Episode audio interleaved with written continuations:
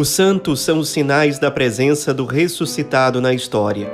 Hoje, dia 23 de março, celebramos São Turíbio de Mongrovejo.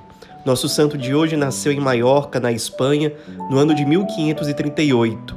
Nasceu numa família rica, nobre e muito com a ajuda do tio dele, que era cônego, ele estudou por várias universidades importantes da Espanha, chegou a fazer doutorado em Direito, em Oviedo, chegou a iniciar sua preparação para o sacerdócio, recebeu a tonsura sobre a cabeça, mas decidiu não complementar essa formação.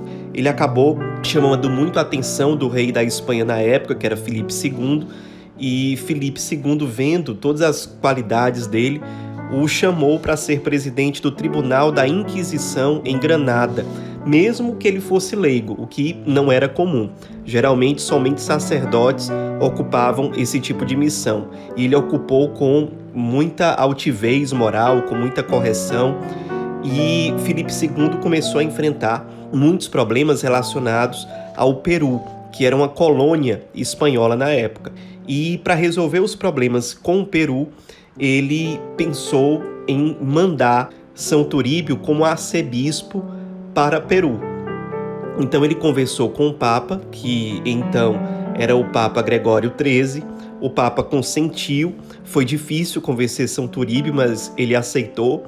Foi recebendo todas as ordenações que eram necessárias até que ele foi sagrado bispo e já como bispo por volta de 40 anos de idade ele viajou para Lima, no Peru, para administrar aquela arquidiocese. E ele foi um grande bispo, com justiça reconhecido depois como grande apóstolo do Peru.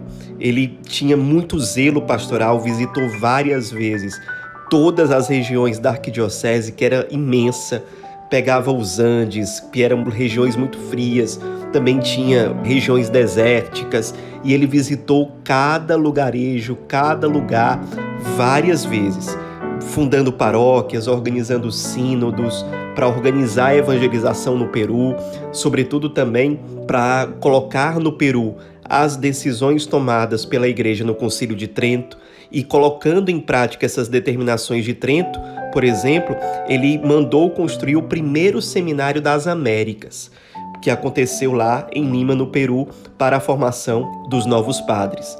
Nesse processo, ele enfrentou oposições dos vice-reis, do próprio rei, do Conselho das Índias, que tinha uma importância grande naquela época. Logo que ele chegou a Lima, ele ficou muito comovido com a situação, principalmente dos índios, que viviam muitos na miséria, sendo explorados pelos colonizadores espanhóis. Então, logo ele aprendeu a língua dos índios e começou a defendê-los. E passou a ser muito querido pelos índios, tanto que ele conseguiu converter muitos índios com as suas pregações, com a sua proximidade pastoral, etc.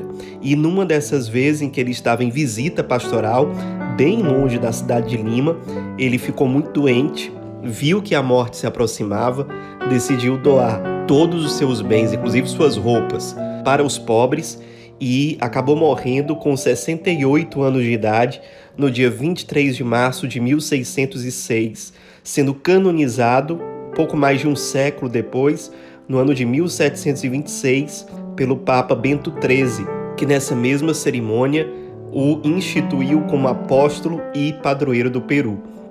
Interessante também citarmos que São Turíbio ele chegou a formar, catequizar e crismar três santos peruanos: Santa Rosa de Lima, São Francisco Solano e São Martinho de Porres, o que mostra provavelmente os maiores frutos da sua evangelização no Peru. Ele deixou santos. E isso, como força de evangelização no território, é inigualável.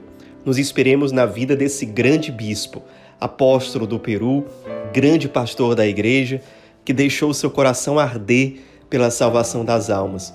Nos inspiremos para que nós também sejamos resposta e não tenhamos receio de ir ao encontro dos nossos irmãos pela salvação das almas.